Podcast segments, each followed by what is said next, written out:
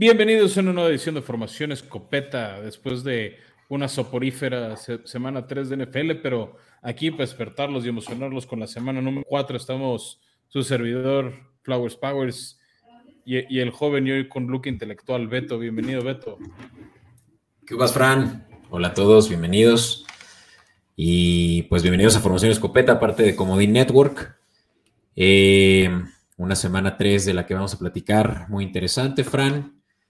Pero, eh, pues como ya lo saben todos los que nos escuchan, no sin antes hablar de qué es lo que acontece en, la liga, en términos de noticias, que si, que si hubieron eh, uno que una que otra lesión, eh, uno que otro desarrollo de, de, algún update de un jugador, pues aquí lo escucharán todo.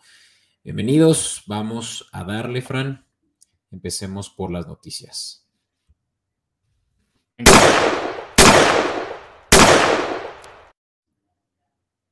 Pues bueno, ¿qué pasó este fin de semana y fin de la semana pasada, Pues dramas, como siempre, esta sección se está convirtiendo como la sección de la ambulancia y no es nuestro kit de emergencia porque casi que siempre anunciamos puras lesiones. Cosa rara, Beto, hasta ahorita no ha habido ningún trade o algo así interesante. Sí tenemos un par de noticias más, pero empecemos primero con las malas.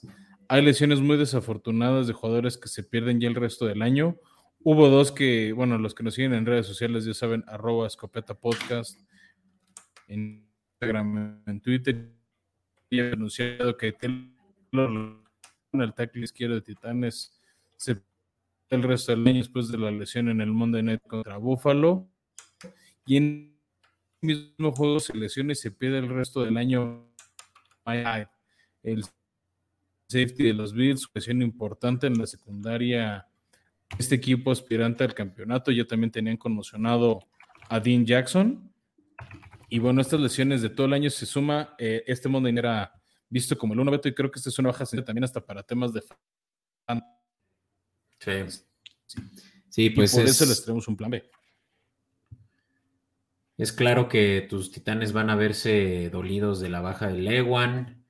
Eh, el mejor línea ofensivo que tienen, probablemente, pero impactos directos a owners de fantasy, pero pues principalmente a equipos como lo son los Patriotas y los Giants, pues en la lesión que también pueden ver en nuestro slide en pantalla para quienes nos ven en video en Comedy Network, que es que pues Mac Jones, ¿no? Está perdiendo tiempo indefinido y el caso de Sterling Shepard que se pierde la temporada por romper eh, romperse el ACL. ¿no?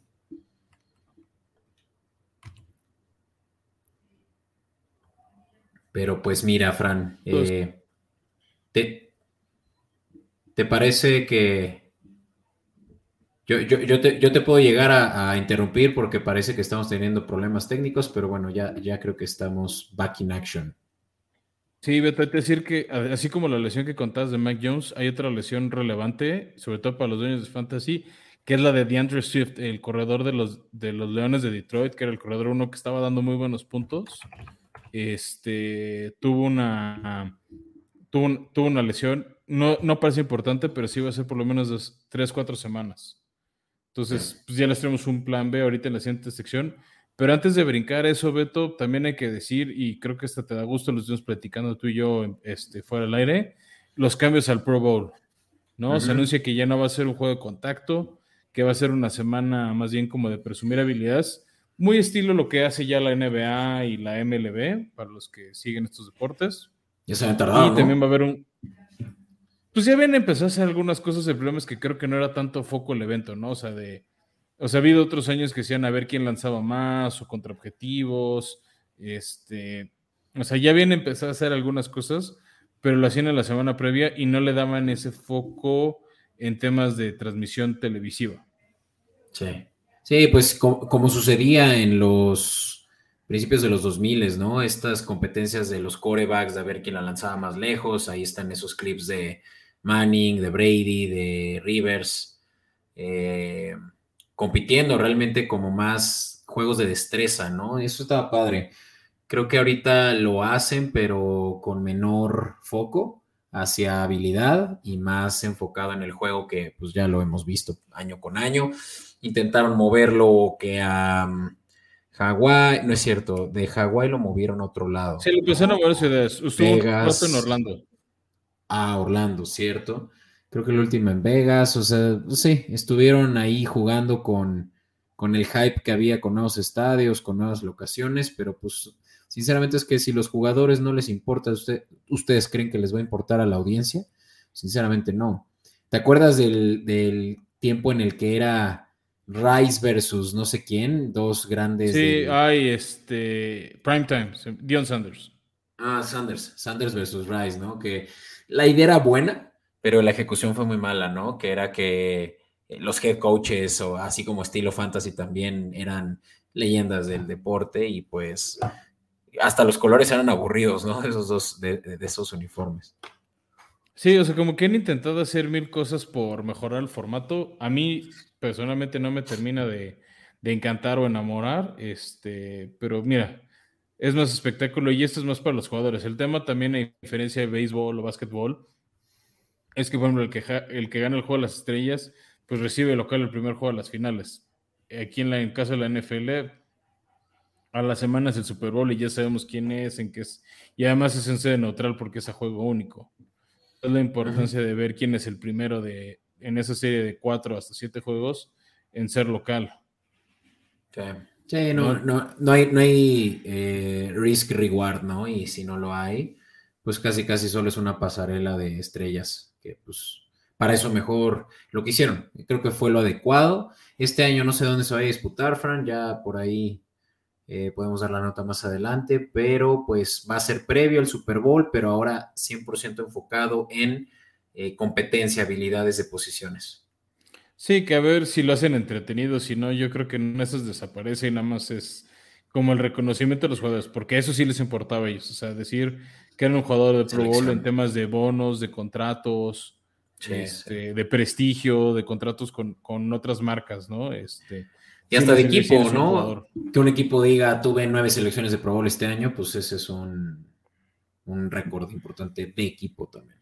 Sí. que también luego les ardía a unos que eran equipos de siembra 1, siembra 2, y ni un solo jugador Pro Bowl, o equipos que no llegan al playoff, este, y tenían mucho este, jugador de Pro, mucho jugador Pro Bowl, ya pasó algunos años con lo, el año pasado creo que le pasó a los Colts, que tenían varios jugadores de Pro Bowl y pues no llegaron. Cierto, cierto. Listo, pues con eso creo que cerramos con los escopetazos de el día de hoy, Fran. Y estos vamos a ver de qué manera tienen relevancia también nuestra siguiente sección, la sección de fantasy, donde daremos recomendaciones sobre a quienes tomar en el waiver wire, eh, como free agents, los, los jugadores que están disponibles en sus ligas.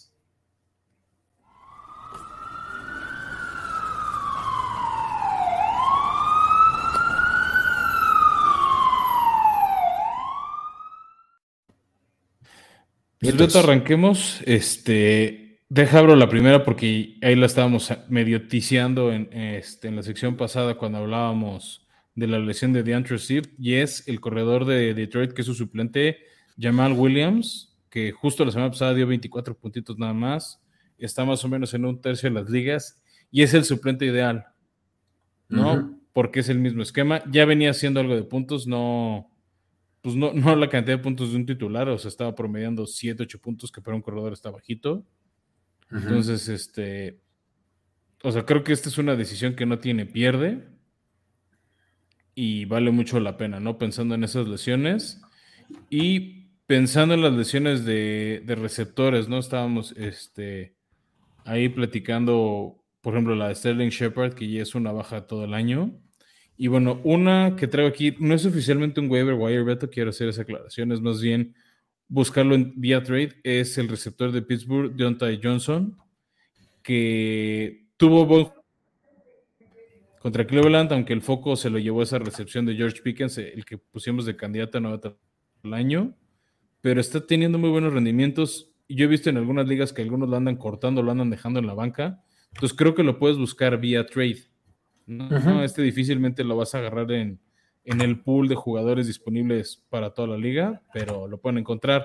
Y si no les gusta, aunque no tenemos fotos de tus jaguares, Say Jones, que tuvo un gran, gran juego contra los cargadores la semana pasada y que no está ni en el 1% de las ligas. Claro, sí dice Jones, el número 7 de los Jaguares, que viene de los Raiders, eh, está teniendo buen, buena, bueno, para empezar, Trevor Lawrence está partiendo muy bien la distribución del balón, y Say Jones tuvo incluso una anotación en el juego pasado, y este sí puede ser un buen candidato de waiver wire, si es que pues haces ese, ese cambio, ¿no? De, de Johnson, quien muy probablemente no esté disponible, aunque como dicen, puedes comprar barato, ¿no? A través de trade. Eh, ¿Por qué no nos platicas del que sí es Raider, eh, este, este hombre de afro, Mac Hollins, que a tus titanes pues les dio un susto? Más de un susto, ¿eh? O sea, la verdad tuvo un muy, muy buen juego. Este, estuvo muy disponible para, este, para los pasos de Derek Carr, sobre todo porque Davante Adams, aunque sí generó jugadas, generó un touchdown, Mac Hollins generó otro touchdown pues la marca se la lleva Adams, ¿no? Eh, tiene esa doble cobertura. Hunter Renfro estuvo conmocionado. No sabemos todavía si va a jugar la semana 4. Parece que sí, sí libra este, el, corte, pero creo que es una buena opción para el flex. Viene a hacer 30 puntos y esa química con Carf está funcionando. Entonces creo que también puede ser una buena opción, sobre todo para un receptor 2 o para un flex. Y, ese sí va a estar disponible en, Sí, y disponible en todas las ligas, ¿no? Sí, tanto él como Jones este, deben de generar interés, creo yo. Sí, señor. Y digo, es, es un rookie además, ¿no? Considerar que es su primer año en la liga, eh, aunque no es tan joven, tiene 29 años, Fran. Digamos que entró tarde a la liga. Eh, no es cierto, me estoy equivocando y perdonen ustedes, ya estoy viendo que está en la liga desde 2017, sí, me llamaba mucho la atención eso, pero en realidad es que es su primer eh, juego relevante, por lo menos en los en Las Vegas Raiders y probablemente pues en su carrera, yo no había escuchado antes de él. Eh, había tenido temporadas totales de 200 yardas, Fran, cuando en este juego simplemente tuvo 158 yardas. Ahora sí que es su mejor juego so far en su carrera.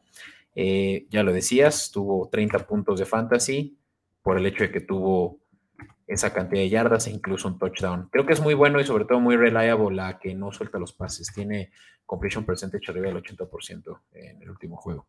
En fin, es una muy buena opción para cualquiera que esté teniendo que cubrir bajas, eh, sobre todo de wide receiver o de flex. Ahora, yo voy a empezar hablando por uno que probablemente sea el candidato más eh, buscado a waiver wire este, e, esta semana, Fran, y es debido a la potencial baja de Montgomery, eh, corredor de los Chicago Bears, y es Khalil Herbert, quien tuvo un excelente juego eh, cubriendo este, este hueco en el backfield de los Bears. Y eh, bueno, llevando a cabo una producción de 30 puntos en fantasy en ligas PPR. Yo creo que Hollins va a ser, perdón, eh, Herbert va a ser eh, para el cabo de, cuando termine el waiver wire, ya, ya va a estar asumido por muchos equipos de fantasy, incluso en más de un 30-40% de las ligas, ¿no? Entonces, vayan por él y yo creo que deberían de considerar incluso tirar a algún uno que pudiera ser su starter, tal como lo puede ser Travis Etienne. Hay varios que yo diría que ahorita ya, ya demostraron el cobre y Herbert seguramente es una mejor opción incluso que sus starters. No sé qué piensas, Fran. Sí, creo que me gusta la opción, sobre todo, ¿sabes por qué también? Porque la ofensiva de Chicago está siendo más terrestre que aérea. Sí, como siempre. Entonces, o sea, pues, sobre todo en ese tipo de esquemas es cuando más vas a sumar. ¿no? O, es cuando en papel este, mejor te va a ir. Exacto, y, considerar que ya Khalil Herbert tiene más yardas que David Montgomery en solo un juego, a diferencia de David en tres, ¿no? Entonces, ahí está el pan para quien crea que incluso Herbert termina la temporada como RB1 de Chicago. Y mira, Luego, te quiero actualizar el dato, Beto. Este, de hecho, en los rankings de, bueno, en la app de, NFL de Fantasy, Khalil Herbert ya es el corredor número 6. Sí, ve, o sea, tuvo un excelente juego eh, contra los Tejanos. El ranking de corredores, o sea, está muy... Y se le vienen tres juegos muy factibles contra defensas de la corrida, ¿eh? O sea, pensando no nada más en el golpe inmediato, van contra Gigantes, luego Minnesota y luego los Comandes, que no han sido muy buenas defensivas contra la corrida. Sí, no, o sea, gran juego el de Herbert, este último contra Tejano, 157 yardas, dos, touchdowns y hasta dos targets, ¿no? Eh, por pase de, Fields. Eh, hablando de, un favorito para su coreback, Fran, el juego que no fue definitivamente el mejor de la semana o incluso de los peorcitos fue el Monday Night entre Giants y Cowboys. Ya hablaremos de ese juego más adelante, pero lo que es un hecho es que ya se ha determinado que Noah Brown es uno de los targets principales de Cooper Rush, el suplente de Dak Prescott ahora con su lesión. Y Noah Brown sigue siendo consistente, Fran, y solo seleccionado por 10% de las ligas en fantasy, en nfl.com, en fantasy. Eh, Noah Brown creo que puede ser una buena opción de flex o de sustituto en caso de que empieces a tener ya Vice. Sí, te sé, yo creo que mucha gente se ciscó con él porque creyeron que lo de Cincinnati fue solo un juego. Y con el regreso CD Lamb, que parece que Michael Gallup ya está otra vez al 100, que iba a regresar a un rol más como equipos especiales y de ciertos paquetes de jugadas. Pero al menos en este juego contra Giants demostró que no. Y sobre todo, es que pues él, es de los jugadores banca y es con los que entrenaba Cooper Rush. Entonces la química con él está mucho mejor que un Michael Gallup o CD Lamb que vaya como tiró pasa CD Lamb el lunes. Claro, tiene más yardas que CD Lamb, 213 contra 191 en lo que va de tres juegos. Eh, Noah Brown, solo dos recepciones menos que CD Lamb, o sea, es el wide receiver uno o dos en el equipo de los Cowboys hoy en día. Y bueno, por último, algo que no habíamos hecho hasta este momento, porque creo que ahora sí ya también se terminó de coser esta defensiva que para mi gusto yo creo que es de las mejores disponibles ahí en el waiver wire para quienes ya están pensando que su defensiva no está dando el ancho. Dígase Pittsburgh, dígase Santos, y es la de los Jaguars, Fran. Tu, tu fiel rival. Eh, los Jaguares han sido, y bueno, al ha sido muy buena defensiva. Al día de hoy son la defensiva número uno en eh, yardas por aire. Son el equipo que menos yardas ha permitido por aire. Eh, y en Fantasy incluso también es la defensiva que menos puntos promedio ha permitido en un juego a otra, eh, eh, a la ofensiva rival. Entonces, los jaguares deben de estar disponibles en la mayoría de las ligas y están promediando aproximadamente como unos 15 puntos por juego, considerando el de, el de Indianapolis de la segunda semana, ¿no? Es que eso les ayuda mucho, ¿no? Haber colgado ese cero, tres intercepciones a Matt Ryan, un, un balón suelto más provocado ayuda, pero han sido consistentes y el calendario, pues a ver, dos veces Tejanos, falta otro juego contra Colts, Titanes que tampoco están muy, han estado muy aplicados a la ofensiva, o sea, los matchups están muy favorables este, para los Jaguares en varias semanas, entonces creo que es un waiver wire para que se quede por ahí, ¿no? Sin duda, claro que esta semana aguas porque juegan contra los Eagles, uno de dos equipos invictos. hueso duro de roer para Jaguares. Exacto, entonces este puede ser, puede que eh, la semana en la que no sería lo más conveniente empezarla, pero yo creo que va a ser la semana en la que muchos equipos ya la van a, ya la van a tomar en waiver porque ya los Vice, Fran, empiezan en la semana 5. Sí, sí, sí, ya, este, de hecho, ya te estás adelantando al siguiente episodio, Beto, pero ya tenemos un juego, este, en Londres. Sí, sí, sí, sí. De hecho, ya hablaremos de eso más adelante esta semana, pero Fran, Vamos a hablar de qué pasó la semana 3 de la NFL, una semana atípica, como ya es costumbre para esta liga. ¿Por qué no? Eh, hablemos de, pues también cómo nos fue en apuestas. Venga. In tight coverage. Venga, platiquemos qué pasó en la semana 3 de la NFL, Fran, aquí para quienes nos ven tenemos el slide de los eh, resultados, pero les vamos a ir platicando uno por uno, empezando por el Thursday night entre Browns y Steelers.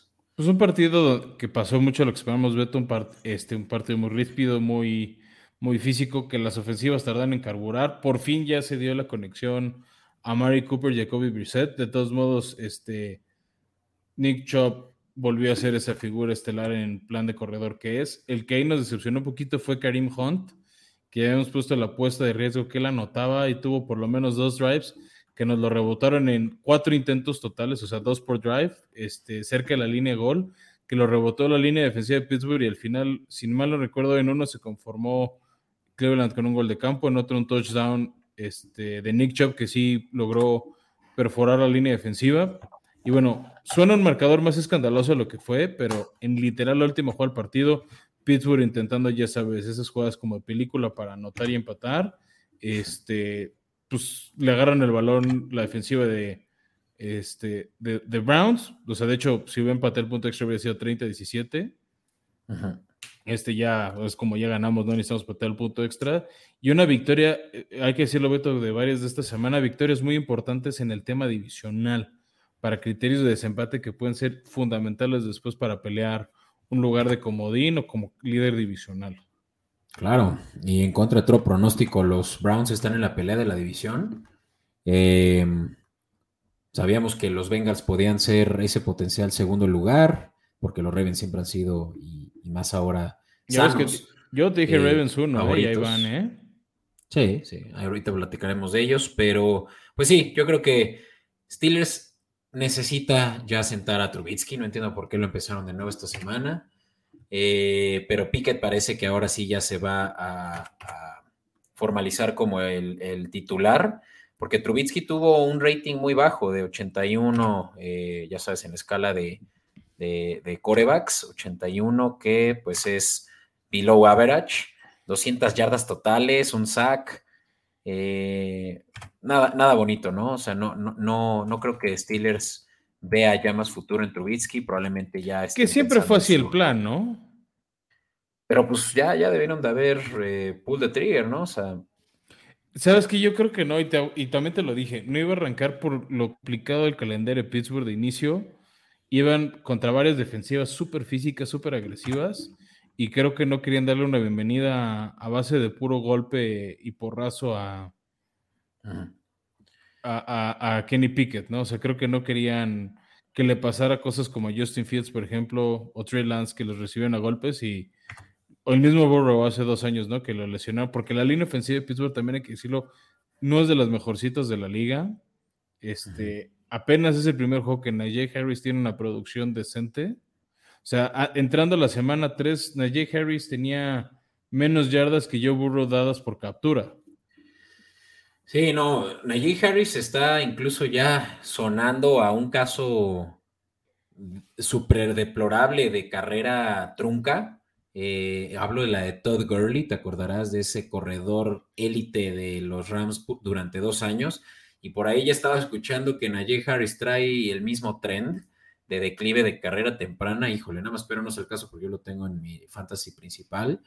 Y pero sí, no, no, no ha carburado bien la ofensiva, esperando que él fuera el que tuviera mayor cantidad de touches como lo fue el año pasado para cualquier running back y ni siquiera pueden recaer en él como su principal arma. Entonces, yo nada más espero que cambie ya la fórmula ahora con Pickett y que Pickens también sea ya de más cantidad de, targets. En fin, eh, y bien por los Browns, creo que con eso termino. Eh, les viene un stretch más sencillo entre recibir a los Falcons, no es cierto, viajar a Atlanta, luego recibir a los Chargers y recibir a los Patriots. Creo que ahí está la oportunidad, sabiendo también lo que platicamos de Mac Jones, sabiendo lo que hay con eh, Justin Herbert, ahorita también platicaremos de eso, pues de que los Browns potencialmente van a ganar tres juegos más seguidos. Eso, eso parece, ¿verdad? Este, va a estar interesante. Pero si quieres, pasémonos, Beto, ya el domingo, un juego que otra vez nos hicieron esa grosería de mandarlo a Fox Premium. Este, y fue una de las sorpresas o rompequinielas, la victoria de, los Colts sobre Kansas City. Sí, caray. Este, sí, definitivamente fue mucha sorpresa. Matt Ryan por fin tuvo un buen juego contra Chiefs. Ayudó que, por ejemplo, Michael Pittman regresara. También hay que decir algo. El receptor novato, este, creo que fue primer pick de los Chiefs, Sky Moore, cometió un error grosero novato en un despeje eh, recibe mal, deja el balón suelto, lo recupera Colts y tienen primer gol, no me acuerdo si en la yarda 6, en la yarda 7, y ahí fue cuando puso los primeros 7 puntos en el tablero Indianápolis y ya después cerraron el partido ganando. También Kansas City está sufriendo mucho la lesión de Butker, su pateador. Este, en varias jugadas, en varios drives donde tal vez pudieran haber se conformado con los puntos desde antes, tres puntos, pues no se tuvieron la confianza. Falló por ahí un punto extra, falló un gol de campo, o sea, por ahí dejaron. Sí, o sea, dejó, por lo menos que yo recuerdo ahorita rápido, Beto, cuatro puntos en.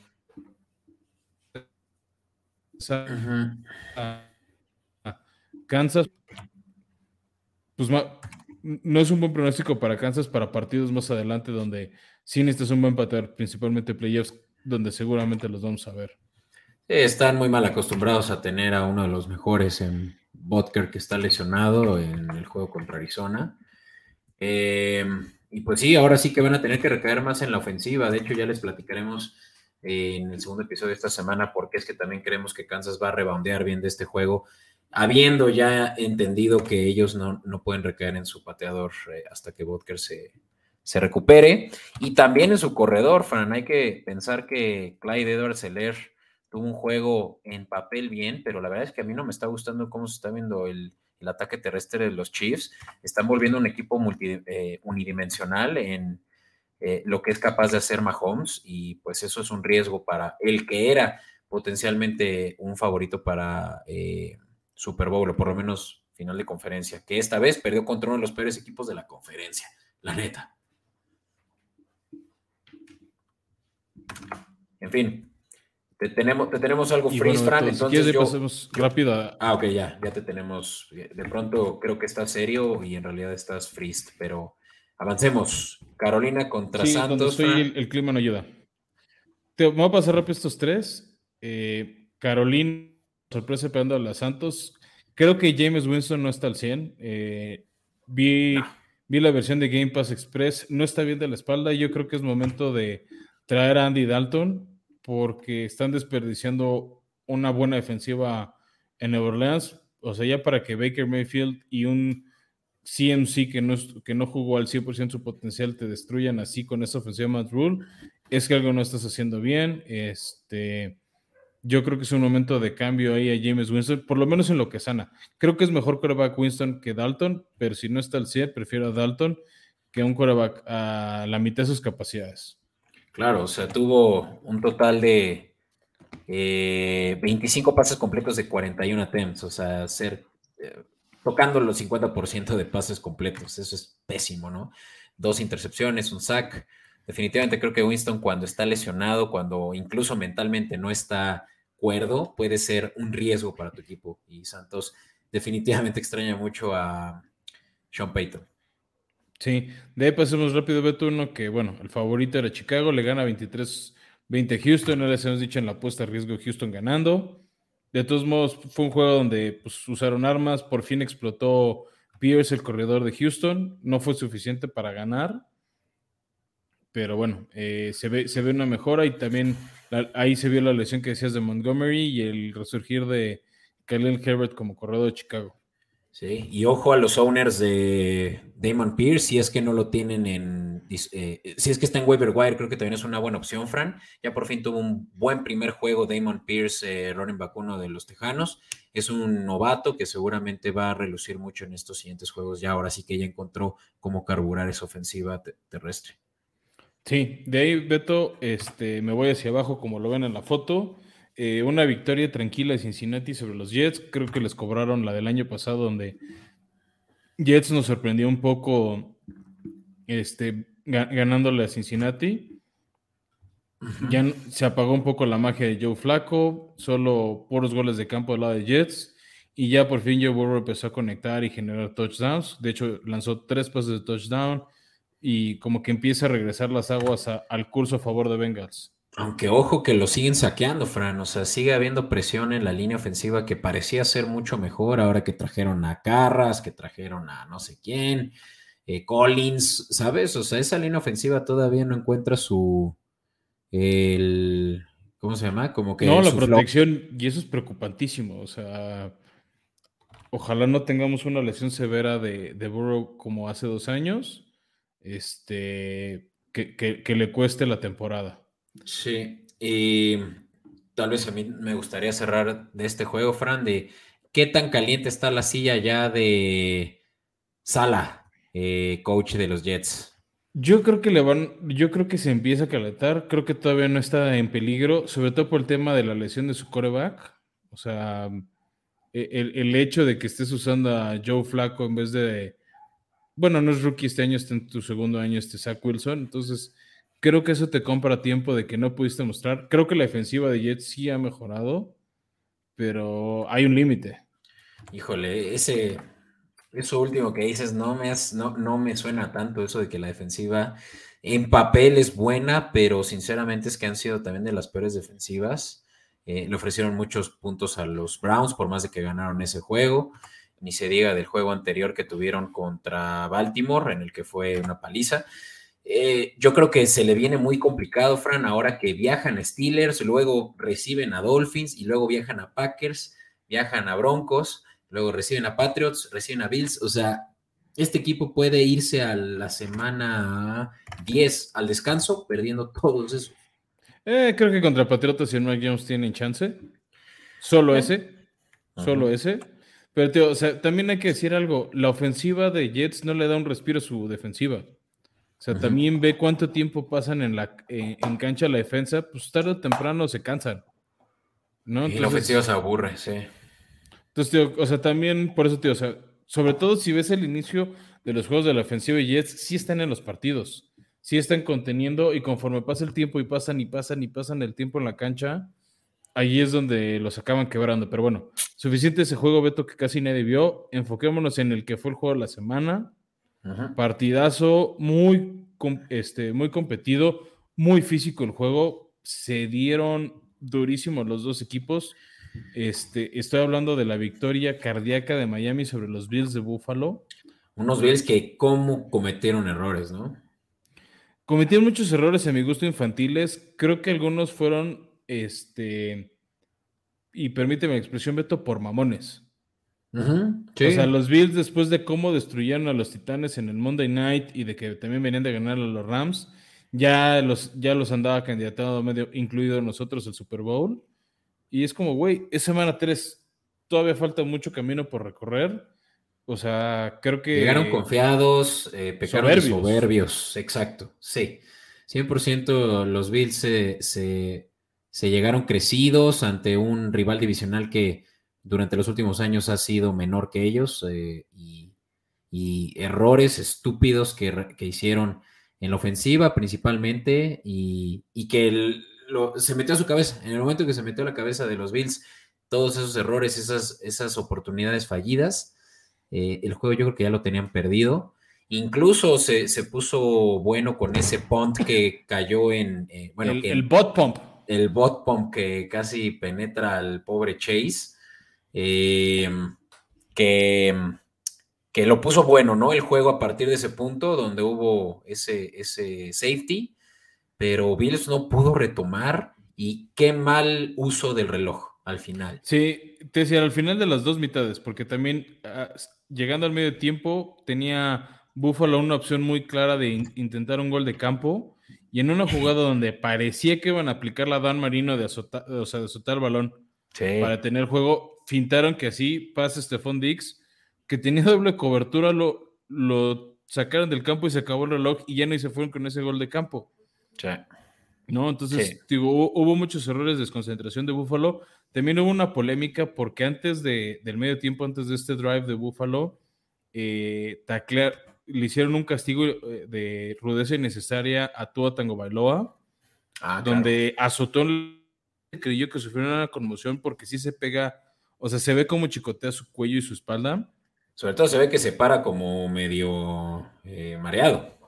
Sí, lo, lo que dijo el cuerpo médico de Miami es que fue un golpe en la espalda, que nunca hubo conmoción. Sí se lo llevaron en ese momento al vestidor y regresó a jugar el tercer, o sea, arrancaba el tercer cuarto, así como el cuarto cuarto. Entonces, hay polémica de que tal vez Miami se brincó los protocolos, que la liga le valió con tal de tener estrellas. No sé, habrá que echarle un ojo a los próximos juegos del Tua, empezando por este jueves contra Bengals. Pero pues yo por ahora sí le quiero creer a Miami que fue un golpe en la espalda y no una conmoción. Eh, Y también, Beto, ya para cerrar este, o de mi lado, por ahí busquen y si no, vamos a ver cómo se los compartimos en redes sociales. El berrinche que hace el coordinador ofensivo de los Bills al final, cuando se les acaba el reloj y no pueden sacar la jugada, creo que le va a dar la vuelta al mundo. Sí, o sea, porque además ni siquiera es como que mostró agresivo, bueno, sí, obviamente mostró violencia, fue agresivo, eh, le dio en la torre a su iPad, a todo lo que tenía ahí enfrente de su, de su lugar. No, no fue en cancha esto, ya saben que los coordinadores ofensivos luego los tienen Algunos. arriba, Ajá, exacto. algunos, y, y este cuate pues del berrinche empezó a desmadrar todo, eh, pero como con una tibieza, ¿no? Como que lo hacía como, como al mismo tiempo de que era agresivo, como que estaba haciéndolo como delicado, ¿no? Muy raro. A mí, a mí se me hace que le estaba dando pena cómo ya había reaccionado y ya no tuvo de otra más que terminar con su berrinchito y pues obviamente que quedó muy mal en todos lados, ¿no? Sí, pero bueno, de ahí pasemos al partido de tus queridos Patriotas, que estuvieron dándole pelea como por cinco minutos a los Ravens. Lamar Jackson en plan enorme, tratando de regresar a sus días de cuando fue el MVP de la liga, que con partidos como el de este domingo, pues sí son argumentos. Que ahí lo que me preocuparía más bien,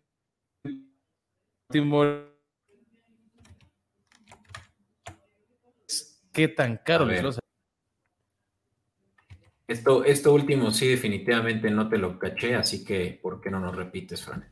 Sí, perdón ahí los N problemas técnicos. Este, ah, te decía que a Lamar Jackson no le dieron la no le han dado la extensión de su contrato de novato todavía, como ya se le dimos a Josh Allen, a Patrick Mahomes, porque él dijo, no, este, a partir de lo que haga este año, me cotizo y con eso vamos a hacer mi contrato. Y yo creo que va a subir por encima del de Mahomes o de los 50 millones de Aaron Rodgers. Y eso creo que sí puede ser el declive de Baltimore, porque por más que este hombre se eche el equipo al hombro, ¿con qué le van a pagar a los demás? Eso, que es el tipo de coreback que muy rápido pierde esa explosividad, similar a como le pasó a Cam Newton. O sea, va a ser un, un coreback que va a, a correr menos con el tiempo y es cuando más le van a estar pagando. Entonces, por supuesto que tienen un problema. Le debieron de haber pagado antes y bueno, ahorita están viendo las consecuencias. Al que al día de hoy me parece que es el MVP. Sé que esta es una conversación muy temprana, pero sí Lamar Jackson trae eh, argumentos y mira, ellos, eh, tanto los Patriotas quisieron dar pelea, obviamente no se dieron las bajas como nosotros lo recomendamos, este fue uno de nuestros mises. Está cañón como están haciendo lloviendo puntos ahí en, Raven- eh, en los juegos de los Ravens. Entonces, yo estaría ahí más bien ya fijando mi ojo en los overs aquí en adelante de los Ravens. Y quitando a los- las defensivas rivales en fantasy. Exacto, porque pues los Patriotas eh, no tuvieron ni cómo, por más que hicieron, fue buena batalla. Salió Mac Jones lesionado al final del cuarto cuarto, eh, ni se diga. Eh, J.K. Dobbins, ¿no? Vale, mencio- eh, cabe mencionar que fue su regreso, su debut después de un año, aunque muy lento, ¿no? Yo creo que lo van a, le van a ir soltando poco a poco porque pues, no saben en qué calidad regresa.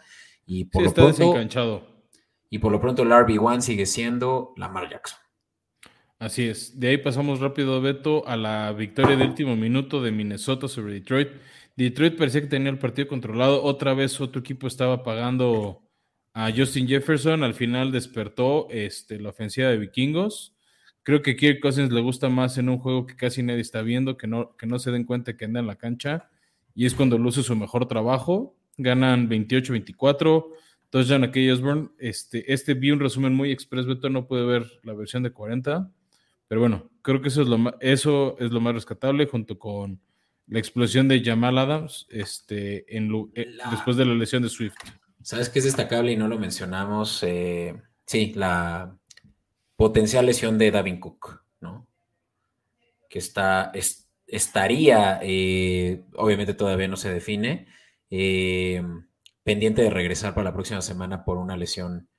No sé si. Ay, lo mismo que ya tuvo antes, fue hombro, me parece. ¿No? Sí, le- le- lesión sensible. De ahí, Beto, me quiero pasar rápido a dos juegos. Eh, victoria sorpresiva, cardíaca, complicada de Titanes 24 22 a los Raiders. Partido que los Titanes solo se complicaron ganando 24-10 al medio tiempo y se les olvidó a la ofensiva que había que jugar una segunda mitad. Raiders fue sumando gol de campo, gol de campo y al final del partido touchdown y fallaron en la conversión de dos puntos. También fue la gran explosión de, este, de Mac Hollins, por eso se lo recomendamos en el waiver wire. Pero al final Raiders 0 y 3, equipo que estuvo en playoffs el año pasado y ahora está en el fondo de su división. Y no creo que es todavía momento de preocuparnos por Josh McDaniels, pero no se nota su sello, le está costando mucho. Los, Raiders se dan balazo tras balazo en el pie. no aprovecharon que Titanes dejó de hacer cosas y hacían intercepción, hacían fumble, hacían pases muy complicados. O sea, esto era, este era un partido donde Raiders tranquilamente pudo haberle dado la vuelta y encuentran maneras de perder. Sí, dato curioso, Josh McDaniels está... McDaniel, no, McDaniels, ya me confundo siempre con, con el de Miami, pero en su carrera como head coach, en los últimos, si no me equivoco, 11 juegos, tiene un récord de, no es cierto, 12 juegos, tiene un récord de 2-10, creo. Dos ganados, 10 perdidos. Obviamente considerando también el head coaching que hizo para Denver hace ya una década. Pero, Fran, este juego era realmente de... Eh, pues ahora sí que de orgullo, porque si hubieran ganado los Raiders, tus Titanes serían el único equipo 0-3. Y en este caso los eh, Raiders. O sea, era un equipo de, dos equipos sin, victoria, el otro equipo sin victoria son los, son los Texans, entonces este, pues sí me gusta los Texans tiene, tiene empatado, ¿no? Entonces, claro que estuviera. Eh, o sea, pequeña aclaración, yo dije sin victoria. Sí, sí, sí. En fin, eh, un juego que no entiendo por qué analistas y, y, que los que más saben le estaban dando el beneficio de la duda a Carson Wentz, en su juego revancha contra su equipo. Creo que, era por eso. El, Sentimiento de revancha y que llegaba como el coreback con más pases de touchdown en la liga. También, también llegaba con buenos números, pero aquí sí fue el meltdown de Carson Wentz y sus Commanders que perdieron 24-8 en casa. Este sí fue una apuesta que nosotros hasta nos atrevimos a ticiar. Yo recomendaba que jugáramos a a la línea alterna de menos 6 y claro que le dimos por mucho. Eh, paliza de los Eagles y primer equipo que, bueno, es cierto, ya habían jugado los eh, Dolphins, eh, pero uno de los equipos que, siguen siendo invictos, ¿no? Los, los Eagles. entonces, pues yo, yo, me, yo, me, yo me sigo, Frank, con mi equipo que pues ahora sí que está siendo eh, eh, pues ahora sí, uno de los equipos de los que más se está hablando ahorita por la sorpresa, los Jaguares ganándole a uno de los favoritos de la conferencia americana, a los Chargers y en su casa, Los Jaguars, ya lo platicaba, la defensiva está siendo de las mejores de la liga en puntos permitidos, en yardas eh, permitidas. Em, fue un juego que empezó lento, que hasta el segundo cuarto iban 6-0, pero ya con una intercepción de su primera, bueno, segunda selección de draft, pero en primera ronda, Devin Lloyd, eh, pick six, ya de ahí en adelante Herbert no pudo retomar ese, esa derrota. Em, y, los jaguares están jugando muy bien de los dos lados del balón.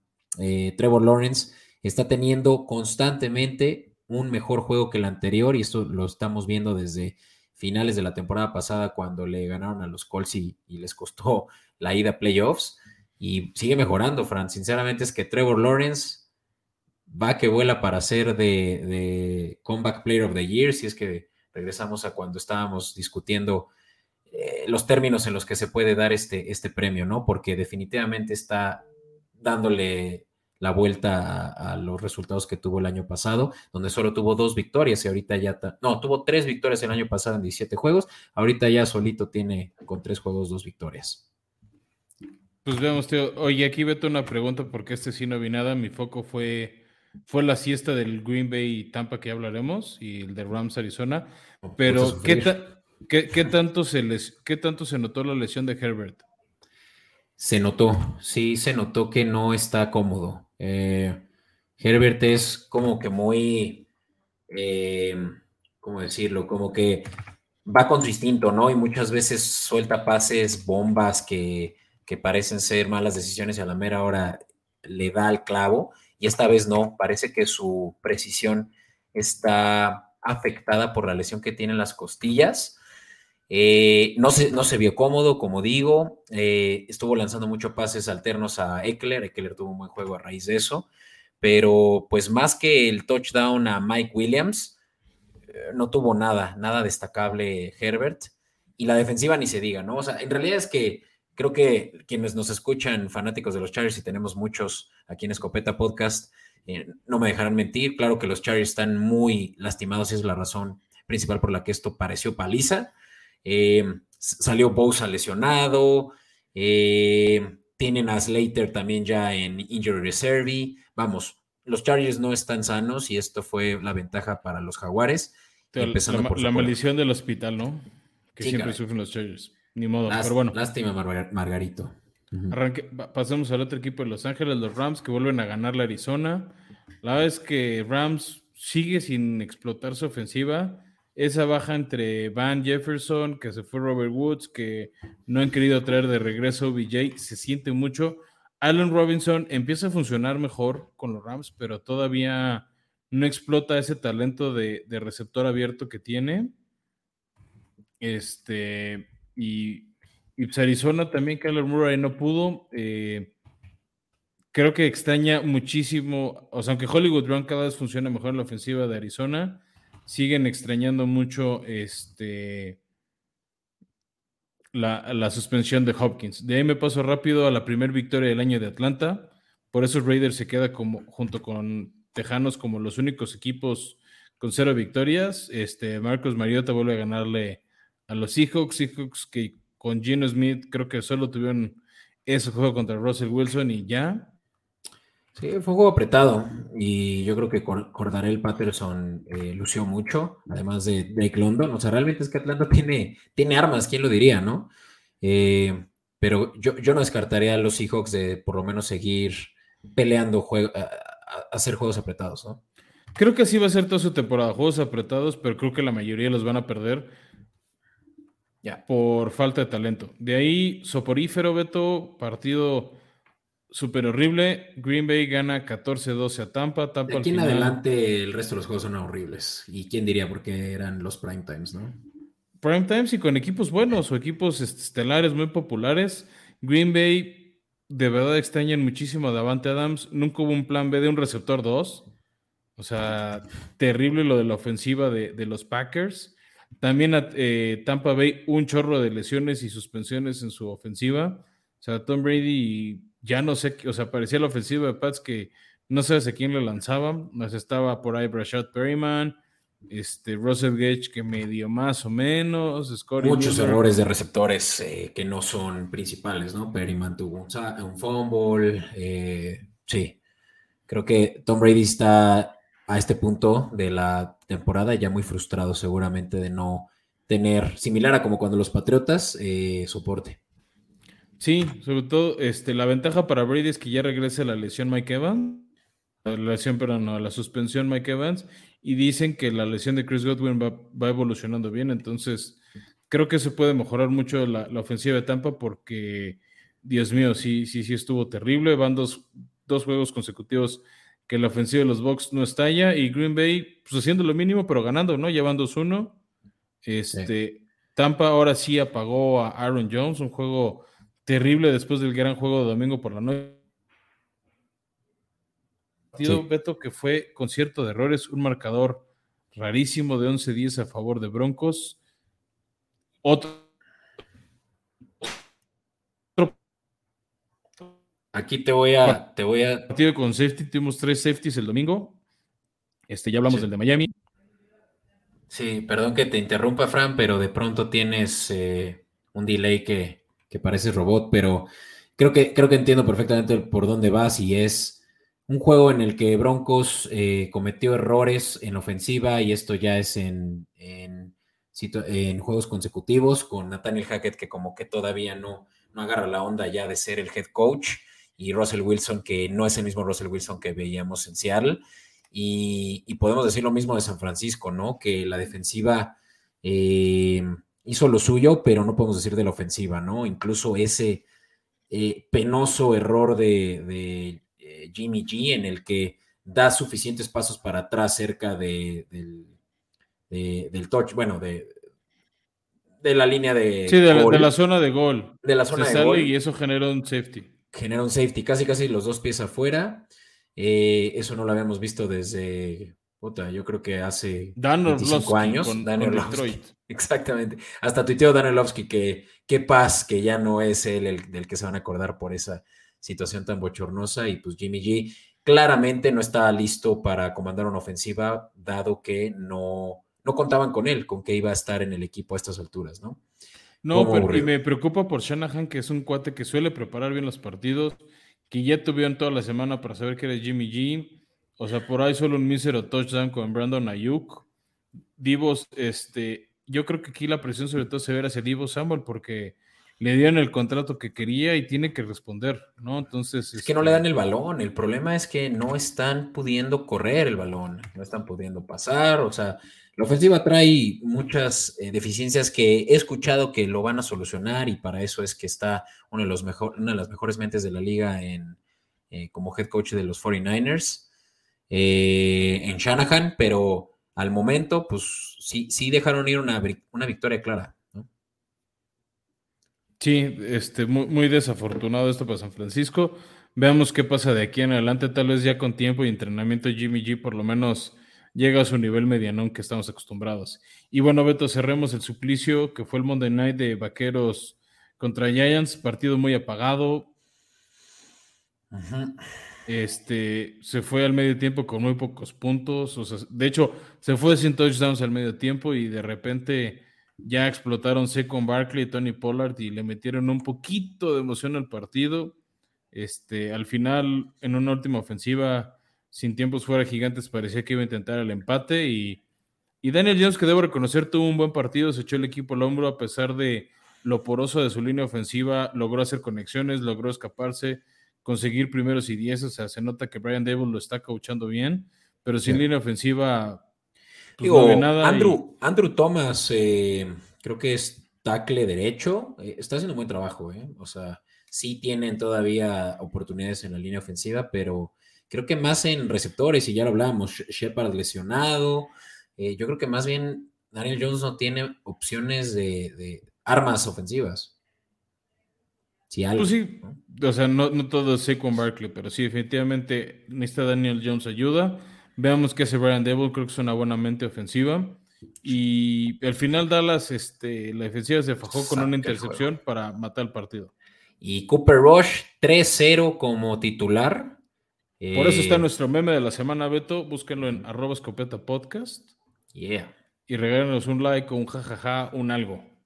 Vale. Oye, Fran, pues vamos a cerrar el episodio con una, eh, una recomendación de, unas recomendaciones de apuesta del Thursday Night Football. Yeah, fourth and a foot. And a mishandle on the snap. Allen picks it up and he's still going. Y bueno, eh, para los que no lo sepan, este jueves Miami va a visitar a los campeones de la americana, los Bengals, que van a andar con un uniforme alternativo, Beto, que es todo blanco, bueno, no es todo blanco, pero es principalmente blanco en vez de naranja, con las líneas en negro, va a ser como tigre de Bengala. Este, En las fotos se ve bien, veámoslo cómo se ve en la vida real. Salen favoritos los locales por una, primero la línea va a salir en tres y medio, ya subió a cuatro, no entiendo por qué. Yo veo más fuerte a Miami, por eso nuestra apuesta tranquilamente ponemos tomen a Miami en más 4, con 100 pesitos te llevas, bueno, recuperas tus 100 y te llevas 90 más.